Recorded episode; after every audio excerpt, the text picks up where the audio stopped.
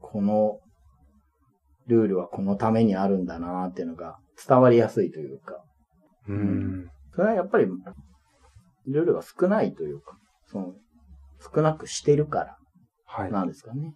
伝わりやすいのかなって思うんですけれども。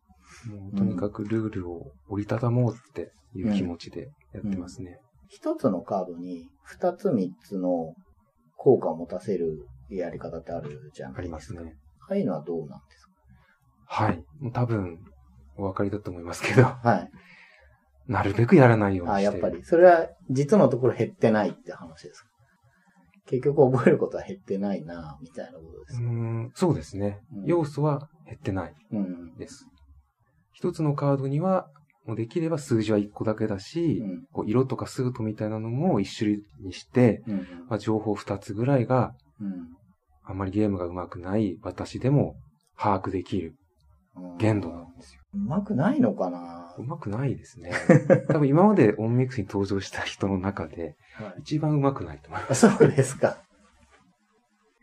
うまくないっていうのはどういうことですか？なんか、勝てないってことですか？す。勝てないし、ルールの把握能力もうんいまいちですね。そうただそれは私のいいところかなっていうふうに思うようにしてます。ああ、いいところとして作ってるってことですね。はい。まあ、あんまりゲームが上手くない人とか、初めてやるような人でも、優しめに、うん。優しめのルール。まあ、ルールはそうです、ね。ルールを把握するのは優しめなんです。そうですね。勝つための行動としては、広がりがちゃんとあるっていうのが、はい。うん。そうですね。あでもやっぱり目指してるところに近づくんですね。国田先生のゲームとか、そういうところありますもんね。そうですね。うん。そうなんですね。やっぱあの、クラマーのエルグランデはい。をやっぱり随分前に遊んだんですけども、はい。どうしてこんなにルールが多いんだろうっていう疑問があったんですよね。で、でもエリアマジョリティを考えていくと、はい。その先手後手の有利不利をはいどうやって公平にしするか、はい公平に感じてもらうかはい。とか、はい。あとは最前提が分かってしまうと、それを打つだけになって、どうやっと作業ですよね。はい、どうやってそれをぼやかすのかとか、そこには運の要素を使うのか、うんメモリーの要素を使うのか。っていうような工夫が必要で。だから、あれだけその重厚長大な感じのゲームですけども、うん、ある程度は必然的にそうなってるんだろうなっていう気がしたんです。で、うん。そうは言ってもなんとかならないかなっていう 気持ちがずっとあって、うん。あとは、この援軍が最後にバーッと広がっていくっていうのをはい。やりたくて。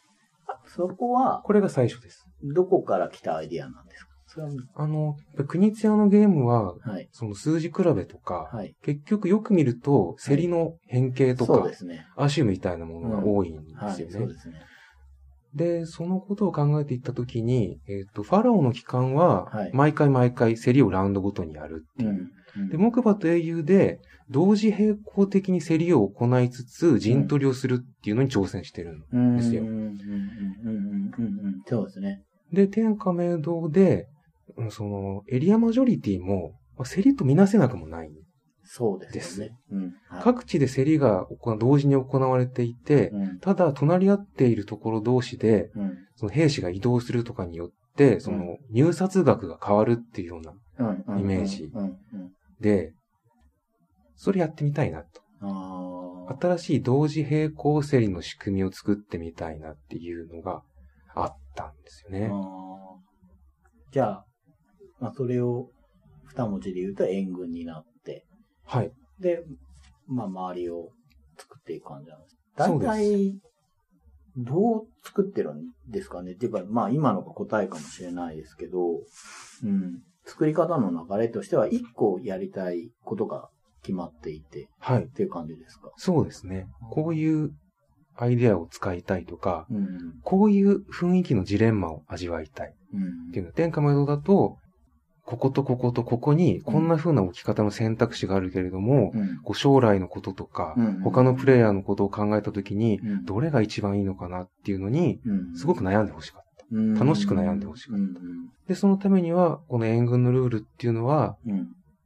私の知る限り見たことがないし、これはその、世に出す価値があるんじゃないか。うん。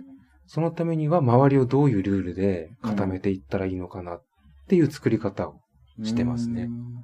あの作り方として、まあ、A というゲームの面白いこの要素、はい。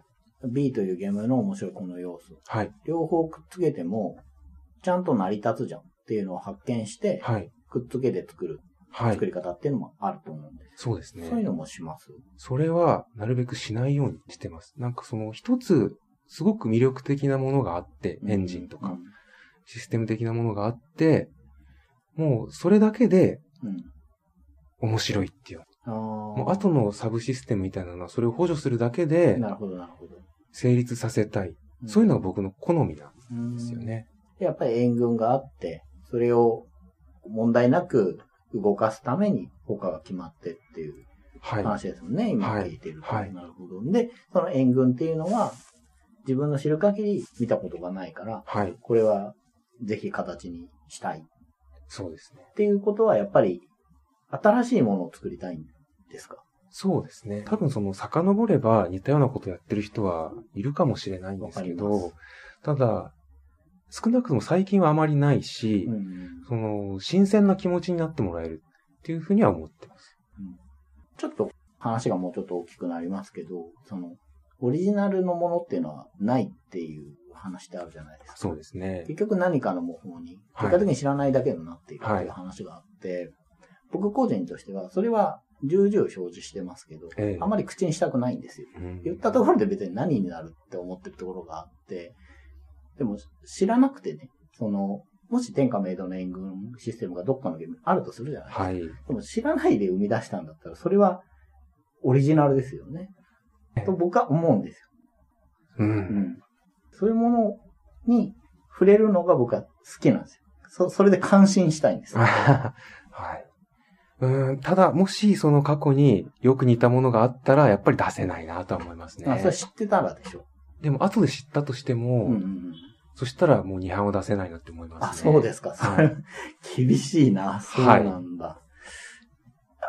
でも、それは、その過去にあるものが、現状手に入りづらい状況であれば、はい。それを遊びたいという人がいれば、はい。それはそこに出していく意味はあると思うんですけどね。どうですかね。まああまりにも似てたら、ちょっと、そうですか。はいいや、厳しい。うんやっぱりそういうこともあって、あはいと予算のこともあって、あのチープな作りになってるところはあります。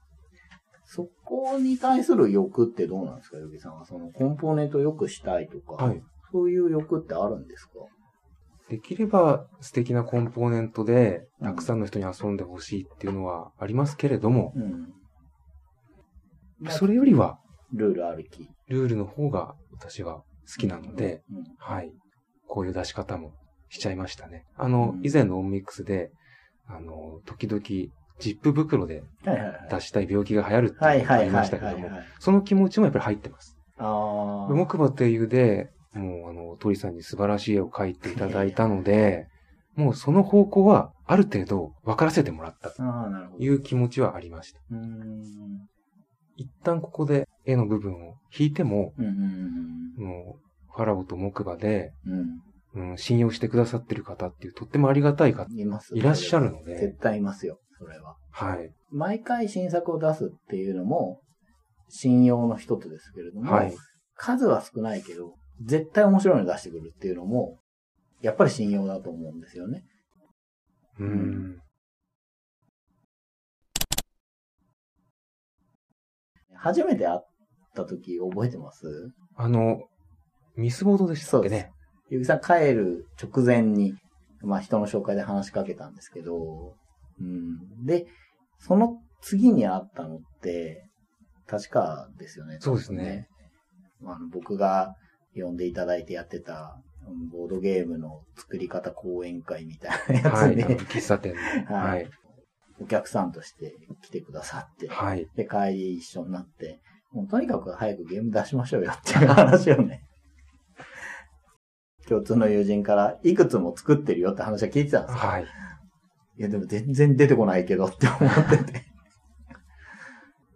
でももう、木馬とね、英雄の後やらせていただいたきっかけって、その後テストプレイじゃあしましょうっって、テストプレイ化しましょうよってって読んでいただいてて、はい。で、あれやらせていただいて、いや、これは絵描きたいなと思いましたね。いやー、ありがたかったですねうん。で、これ書かせてくださいっていうのが始まりですけど、天下明堂の時はまあ、今回はこういう感じで出すって話を確か最初からされていたので、はいはいあ、そうなんだなっていうか、テストで持ってきた時の軍略カードのアートとか、あれどうしたんですか？私が書いてます。あれ全然これでいいじゃんって思って。十分いい絵だなと思って。あの、ちょっとアートの話になりますけど、はい余計なことしないなって思ったんですよ。はいそ。の、そこも機能美に近いのかなそのいろいろ枠をつけて号車にしてとかしたくなるんですよ。絶対。そうですか。うーん。不安になりますもん。あの、空白って。うん。だけど、しなくて、綺麗にまとまっていて、でこれでいいんじゃないかなって思って 見てたんですけど。やっぱり視認性はあすごく大事だと思ってます。うんはい。ちょっと戻りますけど、はいエルグランデはゲームとしては面白いと感じたんですか？うーん。ある程度。それは、ゆぎさんあんまし長いゲーム好まないじゃないですか。はい。ルールを把握するのがすごく下手なんですよ。覚えられなくなっちゃって、あの何がどうできるんだったっけっていうのを 頭の中で考えてるだけでうん時間経ってしまって、他の人に申し訳ないなって感じになっちゃうんですね。だから気もせいちゃうし、うんうんなかなか楽しむところまでいけないです。楽しむ前に申し訳ないが強くなってきちゃうみたいなやつですかね。そうですね。あとなんかもっとルール簡単にできなかったのかなっていう気気持ちになりが。出すんですか？あの大抵私がルール、ゲーム遊んだ時に、ルール。ル多いなっていう感想が多いんですよね。おーゆぎさんちなみに、拡大再生産とかどうですか？あんまりやらない。そうですよね。そのイメージがあんまりな,、はい。ないなぁと思って、そういえば。でも、なんていうかな。人気のシステムっていうのかな、あれは。な気がするんですよ。あの、単純に嬉しいじゃないですか、自分が強くなっていくのって。すね。ロープレと一緒で、はい。あの、繰り返していけば、始めた頃より30分後の方ができることが増えているっていうのは、わかりやすい成長だから。はい。うんいや、あれでも、拡大再生産は相当研究しないと作れないなっていう気がしますね。うん。私は数比べをずっとやってきて、はいその蓄積で天下明堂まで来てるので、うん。はい。そんな簡単には作れないと思いますね。いろんなジャンルがあるじゃないですか、ボードゲーム。はい。これはなかなか作るの難しいぞって思ってるのは他にもあるんですか？うん。全部難しい。そうですね。あの、ずっと2から4人用を作ってるんですよね。はいはい。あの、やっぱり3人以上のゲームを成り立たせるっていうのは、はいはい。なんて難しいんだろそうっていうのをすごく感じます。うん2人は割となんとかなるんですよ。そうですよね。で、その3人以上で成り立たせるためには、こういう枠組みが有効だっていうのが、もういくつかパターン化されてて、はいその一つが競りなんですよね。競りだと先手後手の有利不利があんまりできない。それは、順番入札を考えると、はい。何度も回ってくるじゃないですか。はいはいはい。だから、そんなに先手と後手の差が。有利不利ができないんですよね。うーん。そうか。はい。全、まあ全部過去3作、競りなんですね。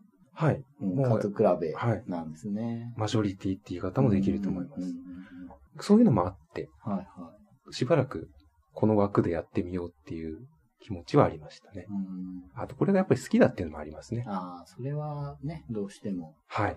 ありますけど、好き嫌いは別として、こう分析していって、ゲームに使ったら面白いんじゃないかな、みたいなことってないんですか？うーん、あるのかもしれませんね。結構ね、アナログゲームのデザイナーの方って、いろんなゲーム作るじゃないですか。はい。国茶先生にしても、はいいろんなものを本当に作るし、で、面白いなって思うのは、その、じゃ先生らしさがいろんなゲームになってもはい残っている。ああ、そうですねわ。かりやすい存在だとフリーゼとかって、はい。強烈だから、はい。あ、フリーゼにデッキ構築作らせたらこうなっちゃうんだね、みたいなのとかっていうのが、なんかそこも楽しいところだなって思うんですよ。作家性というか、はい。はい。あの、作ったらどうなるんだろう、あの人っていうのが、一ファンとしては単純にあるんですよ。うんだから、ヨギさんの中で今後どういうゲームが出てくるのかなっていうのはあるし、77シュピーレのファンの方っていうのも、お新作何やってんだろうっていうのはきっと気にしてると思うんですよね。うーん。そうですね。もしもその私が職業ゲームデザイナーだとすると、はい。そういうチャレンジをいっぱいしていかないとはいはい。生きていけないと思うんですけど、はい。私はまだ趣味で。やってるだけのうん。身分ですので、なかなかそこまでは、う。うん考えてないですね。うんちなみに今、作り途中というか、これは後で出そうみたいな感じで、ペンディングっていうんですかね。はい。そういう状態のっていくつぐらいあります？わかんないですね。たくさんありますけど。わかんないぐらいある？はい。たくさんありますけど、ほぼ、あんまり良くないなっていううん感じなので、それどっか一個の問題がパッと解決したら、パッとって言ったら失礼だな。苦心して解決したら、あまとまるな、みたいなのも含まれたりしてます？うーん、ちょっとだけありますね、それあははい。以前ルール見せていただいた、あの、数字が 何でしたっけ？買い物のやつですね。縦軸、横軸でカードがいっぱい。ああ、はい。これ聞いてることは何を言ってるんなっちゃいますけど、あのカードの使い方とか、そこだけで面白そうだなと思ったんですけど、同時に、問題点みたいなのも確か教えてもらって。はい。もうあれは、すぐにもうお蔵入りになってまですね。はい。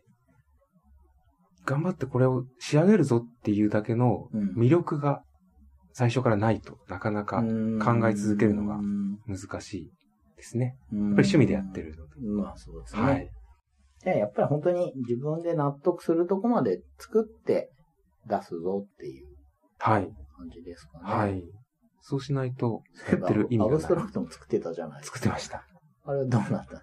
あれ、私結構好きだったんですけど、はいはい。あんまり皆さんに評判が良くなくて、でうん寝かせていて、で、最近皆さんの気持ちが分かってきたんです。そうなんですか。はい。あ、なるほどと。こういいう気持ちって確かにあんまり魅力は感じないだろうなと思ったので、うん。もしかしたら治れば出るかもしれないですけど、まあ、出ないかもしれないですね。え、その魅力って何なんですか？いや、うーんと、アブストラクトの場合は、何度も遊びたいなっていう。感覚があまり生まれないだろうなって思ったんですね。そこは難しいですね。その、プレイ中の体験というか、まあ、単純に嬉しいことがいっぱい起きると、気分よく、まあ、30分を過ごせば、またやりたいなになると思うん。だけど、はい。だから面白さってそれだけじゃないじゃないですか。はい。地味だけど面白いゲームってあるじゃないですか。あります。はい。うん。もういろいろ、いろんな角度から仕込まないとうんい。けないですね。そうですよね。まあ、本当難しいですよねって、結局なっちゃうんですけど、でも期待してますけどね、新作。ありがとうございます。、じゃあ、いつになるか、新作は、わからない。はい。全く目処は立っていない。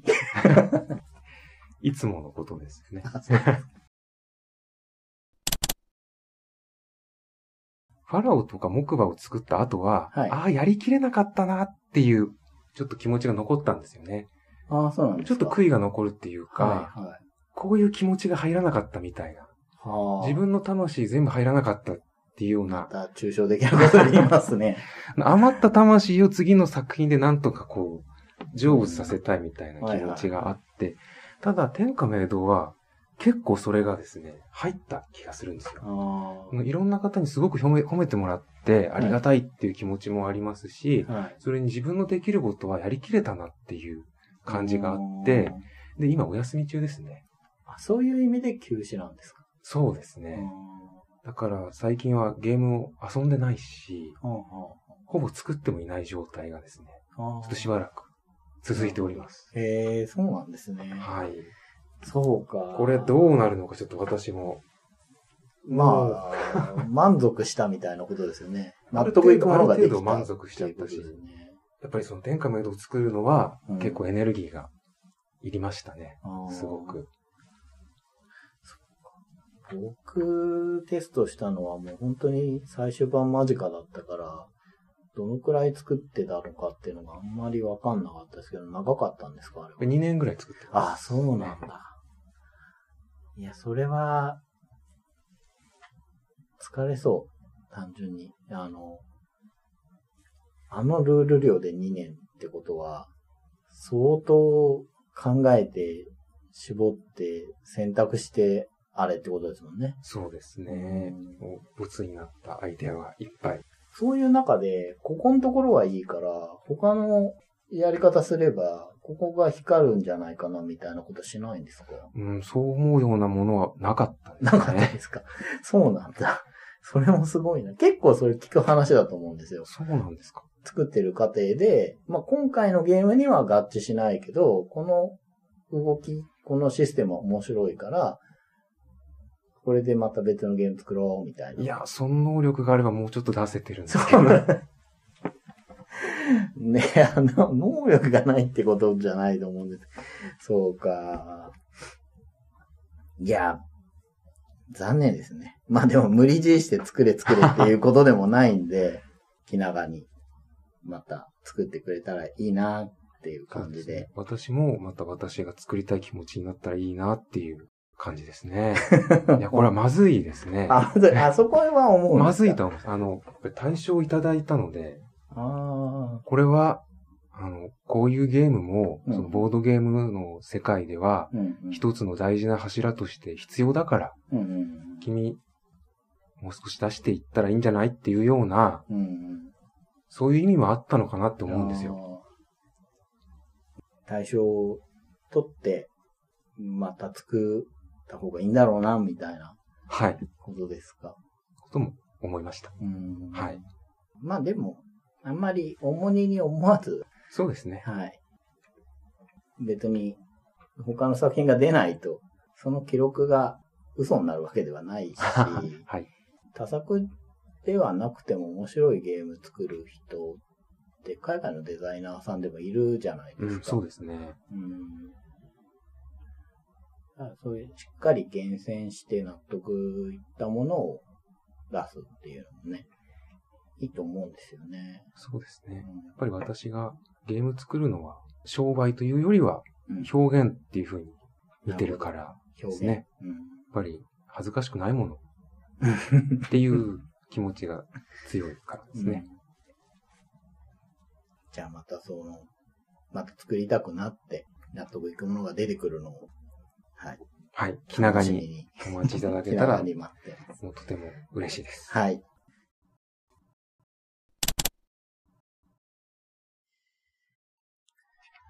どうも、長谷川です。聞いてくださってありがとうございます。えー、そうですね。リプライやお便りなど、えー実はお待ちしています。まあそれはいいんですけれども、今回オンミックス初の前後編となってますけれども、理由が二つありまして、え一つはじっくり聞いて欲しかったからですね。そしてもう一つは後半に差し込みたかったからです。ヨギさんとですね、収録の後お酒飲みに行ったんですけれども、そこで収録で話して欲しかったなーっていう話がいくつもあって、それをお話しさせていただいている、これが差し込みですね。はい。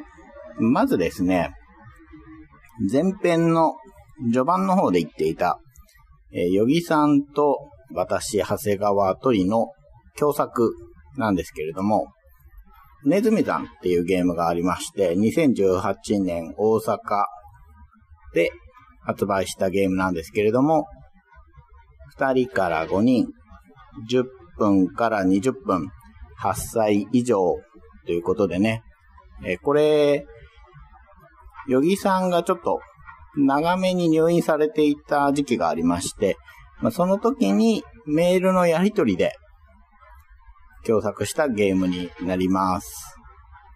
はい。で、これについて、ヨギさんから ちょっとコメントもらってるんですけれども、いわゆるバーストゲームで、同じ枚数でストップしてはいけないというアイディアを思いついたのがきっかけですと。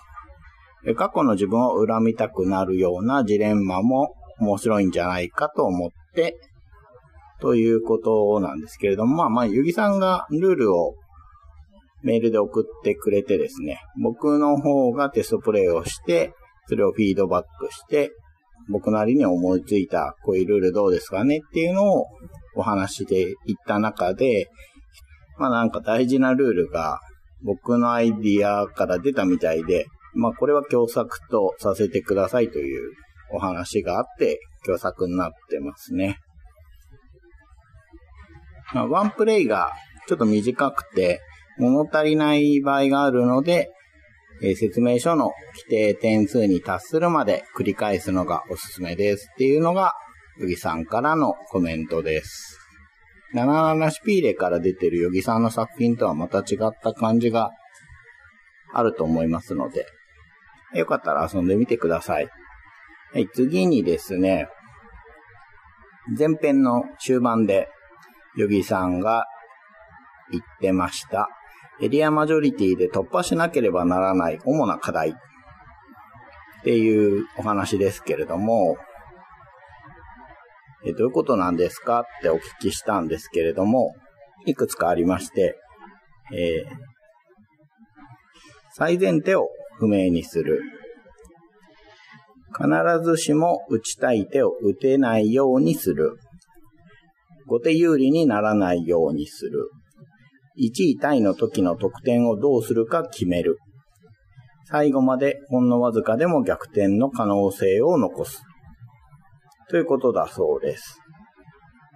でこの突破しなければいけない課題っていうのを考えるきっかけをくれた作品っていうのが、エルグランデだそうで、これはまあ中でもお話ししてましたけれども、それ以外にも二つ天下明度に影響を与えた作品があるというお話を、まあ、お酒の席で聞いたので、えー、それも教えてくださいよっていうことで教えてもらったんですけれども、えー、まず、ベガスです。エリア同士の相互作用がないエリアマジョリティという風にも見えますと。後手有利ですが、サイコロのおかげで終盤の選択肢が狭まるところが美しいです。最前手が打てません。1位タイの解決がハゲタク方式でも、ギャンブルがテーマなら許される感じがします。ということです。そしてもう一つが、ダンジョン・オブ・マンダム。ゲームの解決時にドラマが起きる。それをみんなで見守る楽しさというものがあり得ることを教えてくれた作品で衝撃を受けました。援軍システムに精神的な影響を与えていると思っています。ということでした。えー、エルグランデ、ベガス、ダンジョン・オブ・マンダムの3作の他に、もう一つあるそうで、それが、シドサクソンのキャントストップだそうです。えー、振ったサイコロを分ける仕組みっていうのは、キャントストップに影響を受けていて、サイコロは無限の手札製造機になるんだなぁと学んだ作品ということでした。えーこれに補足してですね、ヨギさんの方から、サイコロの話題で、サイコロが劣っているというような話になりましたが、サイコロはカード運よりも運が強く出るので思考を大事にするゲームには馴染まないこともある。天下明堂はサイコロ以外の部分がガチガチなのでオアシス的にサイコロ運が必要でした。サイコロとカードに優劣のようなものはなく適材適所で取り入れるべきな適材適所で取り入れるべきものだと思います。というサイコへのフォローをいただきました。それとですね、天下明堂で手札制を採用すると、カードが数十枚必要になりそうなので、サイコロ3個の方が低コストだったっていう、そういう理由もあったそうです。はい。で、他にもですね、終了条件か、勝利条件が早めに決まっている方が良いものが作れる気がしますっていうお話とか、一歩足りないゲームと感じるゲームと、面白いゲームには、一歩以上の差があるような気がしますっていうお話してて、興味深いなと思ったんですけれども、まあ、お酒飲みながら聞いてて、ヨギさんはルールは折りたたむ。あとは遊びやすく視認性を大事にっていうのを念頭に創作されてるなーっていうのを聞いてて思ったんですけれども、じゃあ一番大事にしてるのっていうのはルールなんですかって聞くとですね、どうもそうじゃないらしくて、ちょっと、こう、まあ、映像があれば身振り手振りしたいとこなんですけれども、一番上にプレイがあるそうなんですね。でその下に、ルール、テーマ、コンポーネント、営業っていう4つがぶら下がっていて、それら4つを上手にすり合わせることが大事だっていうのが最近の考え方だそうです。で、まあ考え方が変わったきっかけっていうのが、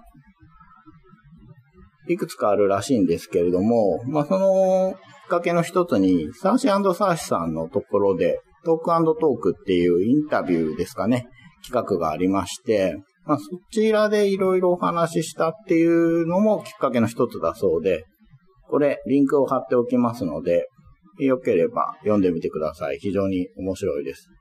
合わせてですね、ボードゲームデザイナーズさんのリンクも貼っておきますけれども、これはヨギさんじゃなくて 僕がインタビュー受けてるんですけども、木馬と英雄についてじっくり話している部分があるので、まあ、ご興味あれば読んでみてください。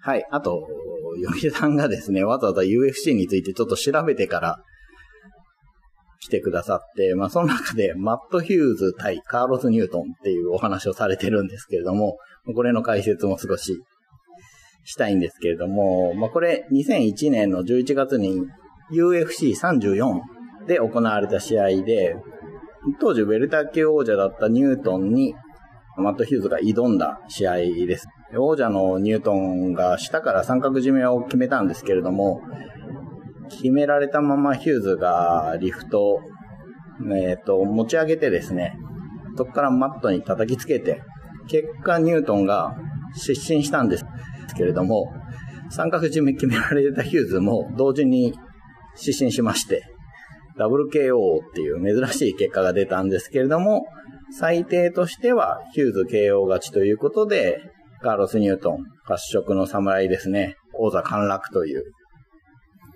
まあ、かなり珍しい決着の試合ですね。はい。まあそんなところなんですけれども、最後に、プギさんのゲーム作りで気をつけていることを話して、この差し込み終わりにしようと思います。まず、木をてらわない。次に、実力以上に見せない。最後に、面白くなってからゲームマーケット出店の申し込みをする。だそうです。はい。実にヨギさんらしいなっていうことで。とにかく今回、天下明堂ゲームマーケット大賞受賞、本当におめでとうございます。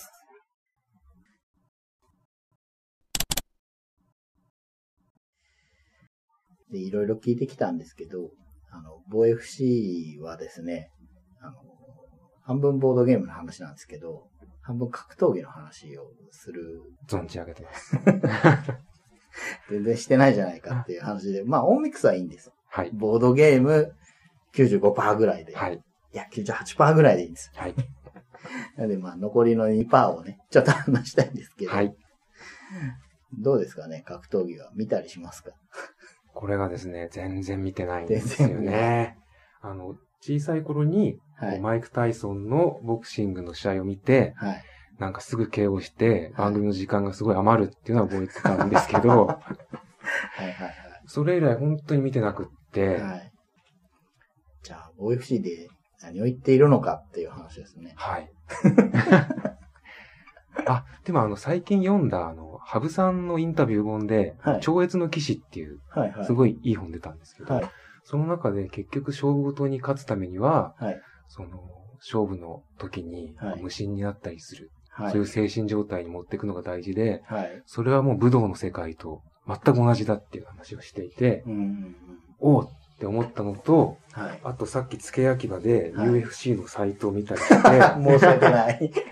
たまたま見かけた、あの、マット・ヒューズ対カーロス・ニュートンの、はいはい劇的な、はいはいはい。あの、三角締めダブルはいはいは KO いみたいなのを見て、はい。ちょっと面い。白いなと思いました。うんうんうん。だいぶ古い名前を出してきましたね、カーロス・ニュートン。勝った後にカメハメハのポーズをする人です。あ、なんかドラゴンボールが好きって。はい。なるほど。いや、その、すいませんね。ちょっとこういう話、お付き合いいただきたいというか、その、やっぱり僕も一緒にやってるゴエジさんも OFC で技術論ははっきり言って分かってないんですよ。ほとんどね。ただ、その UFC っていうのは、かなり今、ピラミッドの頂点に存在しているんですね。えっ、と、それは強い選手がいっぱいいるってことです。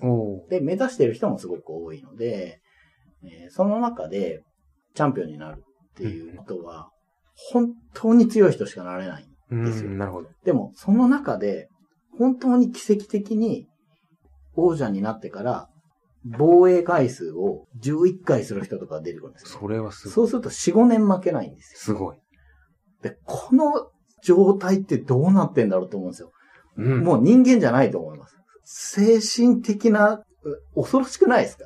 すごいですね。ね。あ、でもそれ結構、羽生さんに近いとこありますよね。そうなんですよ。さっきそのお話出たから、その、そういうことなのかなと思うんですね。その、本当に紙一重の強さだと思うんですけど、そういう11連勝をするような人たちって、ある一定の時期すごく神がかる時があるんですよ。うん。本当に人間じゃないんじゃないかみたいなことをすることがあって、で、それはどこの格闘技でも起きてると思うんですけど、UFC はさっき言ったように今ピラミッドの頂点に位置しているので、はいそれを見られるチャンスが非常に多い。うん、なるほど。っていう意味で、まあ僕もゴエさんも非常に楽しんでるってことなんですけれども、そうですね。そんなに強いとなると、はい。この人の、この一挙手一投足には何か意味があるに違いないみたいなのを対戦相手が感じるかもしれなくて、そうですね。それが結構、羽生さんの強さの秘密にもなってるってういう。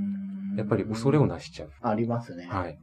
面白いのが、そんなに強かった王者が、一回負けた後に3連敗とかするんですよ。あ、わかります。そすっの、ごく転落するんですね。その周りの対戦相手とかが勝てるかもしれないって思うのが結構大きいんじゃないかと思うんですよね。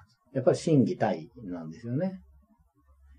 でそこの、こう、感情の動きみたいのが、こう勝った後のインタビューだったり、表情だったり、それこそ入ってくる時の状態とかだったりで、まあ結局後付けではあるんですけど、はい。見てるのが面白いんですよ。その全てのセットで面白いので、あの誰かが殴られて失神したっていうのを楽しんでいるわけではなく、それは結局後からついてくるだけの話で、あの、私の奥さんがすごい相撲好きなんですけど、はいはい。それも別に星を見てるだけじゃなくて、はいはいはい。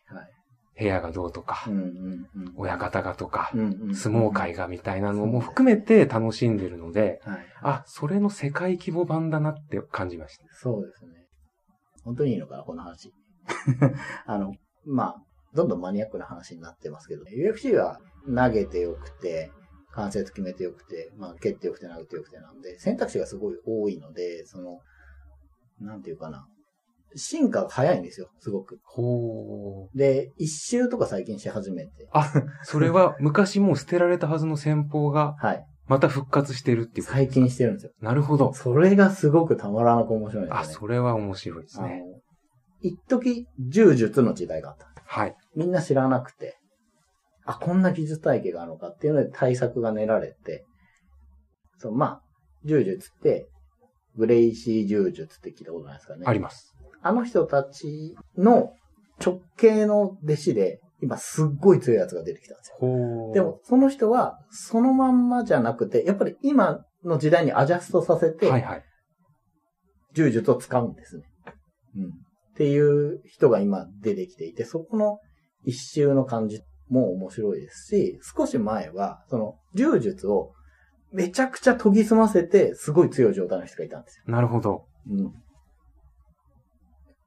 ていうこととかも起きて、その、どんどん変化していくんですよね。うん、戦略も変わってきている。っていうのが、まあ、飽きないな感じですけどね。うん、それはわかります。天下明堂も古臭いシステムですからね。あ、言っ確かに。てしまえば。まあ、そうですよね。陣取りは。はい。ただ、こうサイコロ入れたりとか、はいはい。軽く終わるとか、はいはい。あんまりその、直接攻撃がないっていうようなところで、今の時代に合ってるのかな。それが、現代を生きてる私が作ってる意味があるのかなっていう感じはしましたね。なるほど。いや、いいフォロー。ありがとうございます。いや、でも本当にそうだと思います。天下メイド。陣取りですからね。うん、クラシックですよね、そういうところは。はいね。だから自分としては結構、新古典派みたいなうん感じで自分を思うことがあります。うん、うん、うん、うん、うん。いや、でも、そうだと思います。はい。あの、VFC 以前はね、あのニックネームつけたりしてて、あの、僕がしんどくなってやめたんですけど。はい。いいですね。今日はあの自分で自ら名乗っていただいたということで、新古典派のヨギさんということで、はい。第10回目のゲストということで、本当にありがとうございましたこ。ちらこそありがとうございました。また、新しいゲストね、本はい当に納得いくものを作ってはい。もらえるのをはい。楽しみにしてます。ありがとうございますはいありがとうございました。ありがとうございました。本当におめでとうございます。ありがとうございます